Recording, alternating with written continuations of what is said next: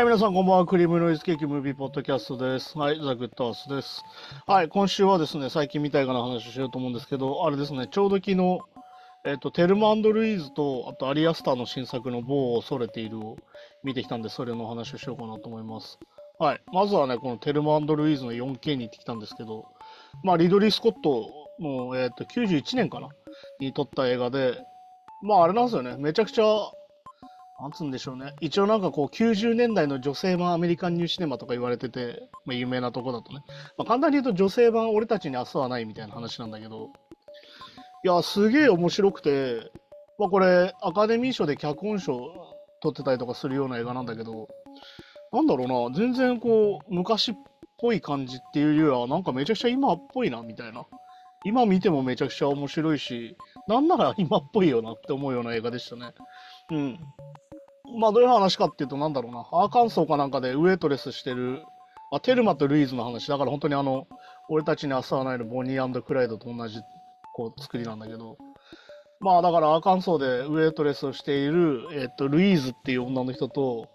あとそれの親友でこう専業主婦をしてるテルマっていうね、えっと女性2人でこう週末にドライブに行くんだけど、旅行にね、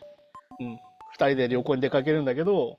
途中のバーでこうちょっとテルマがこうナンパされてみたいな。ちょっと酔っ払っちゃって。でこう店の客でにこう駐車場でちょっとこう襲われかけると。レイプされかけるんだけどで助けに入ったルイーズがテルマが護身用に持ってた銃で男を撃っちゃうんだよね。でそっから彼女たちの逃避行が始まるんだけど。まあ、まあ、しかもルイーズにはこうおそらくレイプされた過去があるみたいなところだったりとか、そういう部分があったりとかして、こう彼女たちの問いから始まるんだけど、なんだろうな、ある意味こう抑圧された女性が解放されるっていうのを、いわゆるその法から逸脱したことによって解放されていくみたいなところが表現されてたりとか、あとあれなんだよね、こう、結構こう女性リベンジものとかさ、その復讐ものとかでもいいんだけど、これだからプロミシング・ヤング・ウーマンの話するときでも言ったんだけど、どうしてもそのなんだろうな、犯行現場みたいな、いわゆる事件シーンをどうしてもちょっとなんかエロく撮っちゃうみたいなね。あとなんかこの血みどろの復讐みたいなのをこう、なんだろうな。いわゆる結構こう快楽的に撮っちゃうみたいなところは結構あるんだけど、そこをね、やってないんですよね。91年にしてもうやってなくて、そういうことじゃねえよなってところでやってないし、さっき言ったルイズの過去みたいなのも具体的にはやらないっていうところで、非常にフェアだなっていうのと、あと、こう、でもこれとかまさにそうじゃないですか。バーでね、女の子が酔っ払って、いわゆるやられちゃったと。そういう時に、こう、酔っ払ったお前が悪いみたいになるじゃん、すぐ。まあ本当にね、最近のいろんなニュースでもそういうことを言う人いますけど、いやいや、やったやつが悪いっしょってことなんだけど、それはさ。うん、そこに関してもね、しっかりこう、なんですか？えっとね、その会話の中でね、そのテルマが私のせいでみたいになるんだけど、絶対こう、あんたのせいだって言わないようにするんだよね。ルイズの方もね。なんかそこがすげえちゃんとしてるな、みたいな。フェアだな、みたいな。うん、これがまあ、なんだろう、この、脚本のカリー・クーリーなのか、まあ、リドリー・スコットの、まあ、こと、えっ、と、手腕なのかわかんないんだけど、そこは非常にちゃんとしてるし、非常にフェアだなっていう感じでね。思いましたね。まあでもリドリー・スコットはね、インタビューでも言ってるけど、こう、なんだろうな、フェミニストみたいな、いわゆるその男女、両、なんだろう、こう、権利をこう同じにっていうタイプの人ってよりは、どっちかっていうともう、なんつうのかな、あの、まあ、女尊男卑的なね、いわゆるその男ってどこまでもバカじゃんみたいな。うん、で、女性っていうのは抑圧されてて、なかなか大変なんだけど、絶対男より賢いよね。賢いし強いよねっていう発想で、こう、ものを考えてる人なんで、だから逆に言うとすげえ一貫性があってね。うん、最近のだからその最後の決闘裁判とかまさにそうだし、最近のそのナポレオンでのそのナポレオンの描写とね、ジョセフィーヌの描写にもそうなんだけど、ある意味リドリー・スコットに関しては一貫してるなっていうのね、いや、さすがだなと思いまし。でもめちゃくちゃ面白くて、91年の作品なんだけど全然古くなってないしね。なんなら今見ても全然共感できるし、あとなんだろうな、この昔の映画特有の古い感じが一切ないっていうかな。うん。あとあれですね、あの、ブラッド・ピットが出てますね、多分。めちゃくちゃ若い。これがまあ出世作とかも言われてんだけど、そこのなんだろう、その、ブラッド・ピットのその、よ捨て人感みたいなところも非常にいいですね。非常に若くてかっこいいブラッド・ピットが見れますね。まあもう60ですから、ブラッド・ピットもね。そういうのだったりとかして、非常におすすめですね。まあだから本当に、なんか見終わった後、非常にスカッとする気分があって、まあ俺たちに明日はないとかね、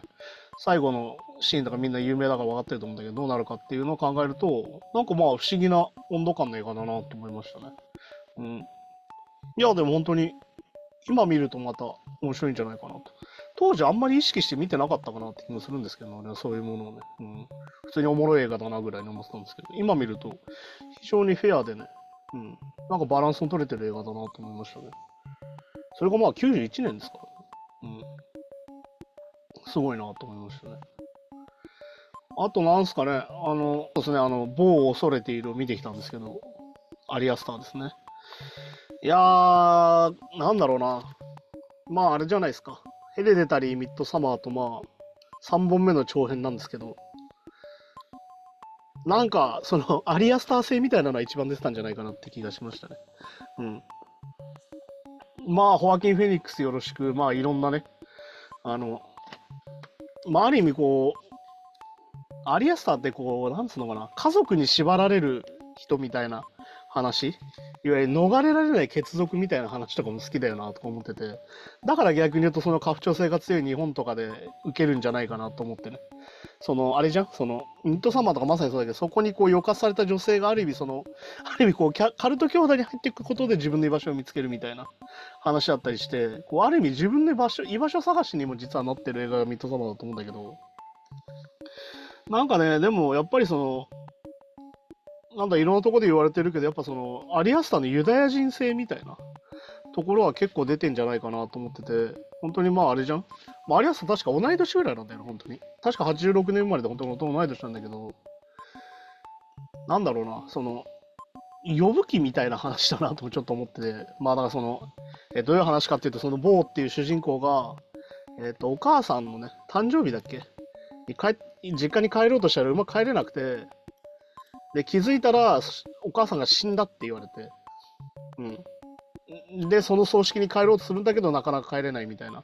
話で、ある意味、オデッセウス的な話でもあるし、まあ、あれだよね。だからさっき言った呼ぶ気みたいな、なんかそれでね、その、非常にこう、理不尽な目に遭うっていうか、なんだろうな、その、まあこれタイトルのまんまなんだけどさ、ボーは何に恐れているのかみたいな話にもこうなってきて、あすげえ言いたいんだけどね、うん、あれだね、結構ネタバレだな、これな。どうしようかな。えー、っとね、その、まあその、ワーキン・フェニックスがその実家に帰ろうとするんだけど、実家に帰るまで非常に困難が巻き起こって、で、なんかまあ、で、まあ、その困難をどう、まあ、乗り越えるじゃないよね。どうひどい目に遭っていくかみたいな話で、話なんだけど、これ、あの、非常にこう、あれですね、あの、パンフレットに非常に良い解説なので、ぜひそれ読んでほしいんだけど、なんつうのかな、人間の見る悪夢みたいな話で、ある意味その、映画みたいなものって、その、目ね、頭の中にあるものを全部映像化できるみたいなね、ところだってすると思うんだけど、それがまさに、その、ボーの頭の中で起こってる悪夢をそのまま映像化するっていうのが多分テーマなんじゃないかなぐらいの話で映像化されていて、まあ、ある意味ブラックコメディなんだよね。うん。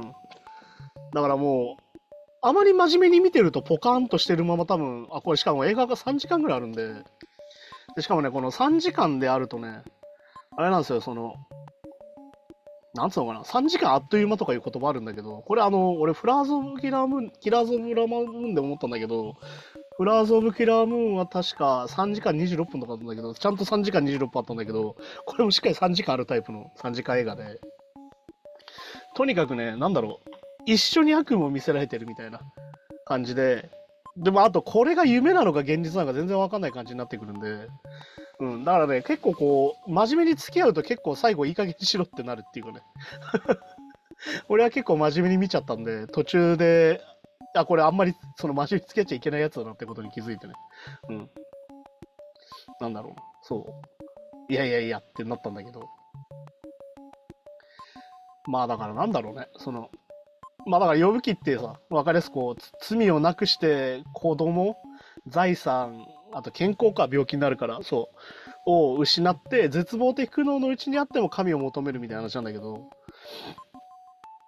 そういうなんかその、あまりにもなんでそんな目に遭わなきゃいけないのみたいなことが連続するんで、で、あと多分こう、多分4幕構成みたいになってるんだけど、なんだろうな。あの、序盤で多分振り落とされる人が結構多いと思って、序盤なんだこれみたいなね。ちなみに俺映画館で見てたんだけど、あの、横に2人ぐらい人がいたんだけど、1人寝たりしてましたよね。序盤でね。で、俺も1回気を失いそうになってたんで、そういう映画ですね。多分こう、アステロイドシティとかと一緒で、こう、眠くなることも想定してんじゃないかぐらいの作りになってましたね。うん。そのホアキン・フェニックスがこう、ブラックアウトするみたいな。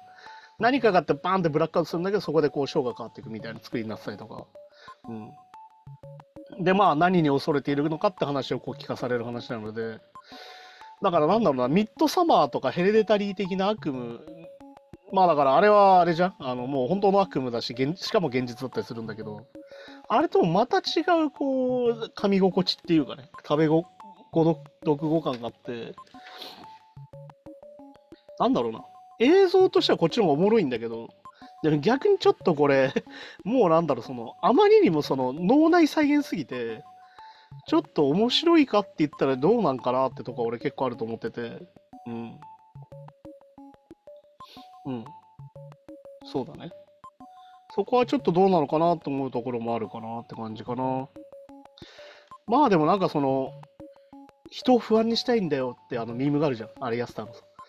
それの中だったら結構まあ本当にまさにあそういう話ですねって感じの話ですね。うん。要はその大人になれない主人公の棒が、いわゆるその、なんでじゃあ大人になれないのかって話でもあるし、うん。で、こう日常の些細なことでも不安になる。あるじゃん。思っててさ、今これ何かしてて、何かあったら最悪だなみたいな。例えばなんだろう風呂入ってて、髪洗ってる時に後ろに人いたら最悪だなとかが、こうどんどん映像化されるみたいな話なんで。うん。だからこう、いつもの日常が壊れていく感じみたいなところもね、アリアスターっぽいかなっていうところなのかなと思ったりとか、まあしかもそれをね、ホアキン・フェニックスがまあ上手にやってますから、まあだから本当にあの、某の人生をこう体験していく話なんだけど、まあだから本当にね、最後のね、15分ぐらいでね、うわ、マジかってなるし、まあ、いい加減にしろともなるんだけど、俺はどっちかっていい加減にしろっつって笑っちゃったんだけど、そういうところでもあってね。なんか途中でアニメーションが入るんだけど、それが本当に狼の家の人がそのままやってたりとかして、あ、オマージュとかじゃなくてもう本人なんだとか思ったりとか、ね、しましたね。うん。いや、そんなんでね、いや、なんだろう。えっ、と、だからさ、なんかデビッド・リンチとかの映画もそうだと思ってて、だからまあ、デビッド・リンチとかもさ、こう脳内再現みたいな。あの人の多分サントラとかって特にそうだと思うんだけど、自分のこう頭の中で鳴ってる音の再現だと思うんだよね。うん。なんかそれみたいなものに近いかなって感じで見てましたかね。うん。でもだからさっき言ったなんかユダヤ教のこう掟みたいなのっていっぱいあってさ。で、なんかまあそのなんだ、最初その坊が帰ろうとした時に車にバーンって引かれて、引かれたこう医者の家にこう、あの入院じゃないけどこう休ませてもらうシーンがあるんだけど、その女の子の娘の部屋でいるんだけど、その娘の部屋にポスターがいっぱい貼ってあって、なんだろう、あれはなんだろうね、K-POP なのかわかんないけど、なんかいろんなポスターが貼ってあってさ、あのユダヤ教って偶像崇拝禁止だからそれもダメなこととかね。うん、あとこう、その中でこう、多分カトリックっぽくて祈りのシーンが出てくるんだけど、ユダヤ教他のそのところで祈っちゃダメとか、こうユダヤ教的には NG なことがいっぱい出てくるみたいなところもあったりとか、そういうのも含めて結構そういうなんだろう、アリアスターのユダヤ人生みたいな話は結構入ってるんじゃないかなと思うし、なんかなんなら、なんならだからあれなのか？なんかこの棒を恐れているの方が構想的には長かったりするっぽいんで、うん。ある意味監督の本質はこっちなのかなっていう。あとなんだろうな、なんかあの、公園兄弟いるじゃん。あの、ノーカントリーとかファーゴの。あの人たちも結構そのユダヤ教ネタじゃないんだ。まあユダヤ人だからネタじゃねえのか。うん、ユダヤ教的な描写みたいなのが結構あるんだけど、なんかだからさっき言った、そのアリアスターのユダヤ人なんだな、この人、ユダヤ教の人なんだなって思うのはそういうところにも出てて、なんかそのギャグの笑っていいのかわかんねえな、みたいな。これ何笑っていいのみたいなノリはそういうのに、その公園兄弟のなんだっけな、ヘイルシーザーかななんかの時にもすげえ思ったところに近い描写がありましたね。なんかでもこれ言っちゃうと本当にオチなんだよな。うん。だからそういうのとか、あとまあ、あの、サウスパークで、サウスパークで映画版だっけな。あの、我はクリトリスなりっつってクリトリスが出てくるのでっかいね。ちょっと何言ってるか分かんない人はちょっとあの、サウスパークを見てほしいんだけど、あの、でっかいクリトリスが出てきて話しかけてくるってシーンなんだけど、あの、そういうところも出てきたりとか。うん。なんかそう、やっぱ、そのユダヤ教的なものが非常にこう、禁欲的だったりとか、そういうのもあるんで、なんかそこへの抑圧の反発みたいなところもあるんじゃないかなって思ったりしましたね。なんかその、コエン兄弟の描くコメディに近いかなっていう気がしたんだよな。うん。まあでもあれですよ、こう、優柔不断で自分が何者か分かってない迷子の男の物語っていうのが出てくるんだけど、インタビューの中で。うん。それをこう体験させられるこうもどかしさみたいなね。いやいやいやいや、なんでそうなんねんみたいなね、ところも含めて。あとまあ他者への恐れっていうのは絶対入ってると思ってて、うん。そういうところも含めて刺さる人はすげえ刺さるのかもしれないけど、俺はちょっとね、うん、あれだったね。まあなんか人の話だなっていうね。あんまり入り込めなかったんですけど、まあでも面白いくはあるので、ぜひおすすめですけど。うん、まあなんか、こういうのにすげえ多額のお金がかけられて、ホアキン・フェニックスのみたいなすげえ俳優が出てるってところでもう俺はいいんじゃないかなと思うんで、そこはおすすめですけど、まあ確かに結構あれなんですよ。あの、これ結構多分こけてるっぽくて、工業的にはちょっとこけちゃってるっぽくて、日本でちょっと当たらないと、アリアスター次回作が厳しくなっちゃうんで、ぜひ見に行ってほしいですね。まあそんなこと考えなくていいんだよ、ファンはね。はい。はい、そんな感じでしたね。そうですね、だからもうなんだろうな。ミッドサマーみたいなカタルシスはないし、ヘレデタリーのようなギョッとの仕方がちょっとギャグに近いんで、そこをどう見るかなって感じですかね。まあでも、おすすめはおすすめですね。はい、じゃあそんな感じで今週もありがとうございました。また来週です。さようなら。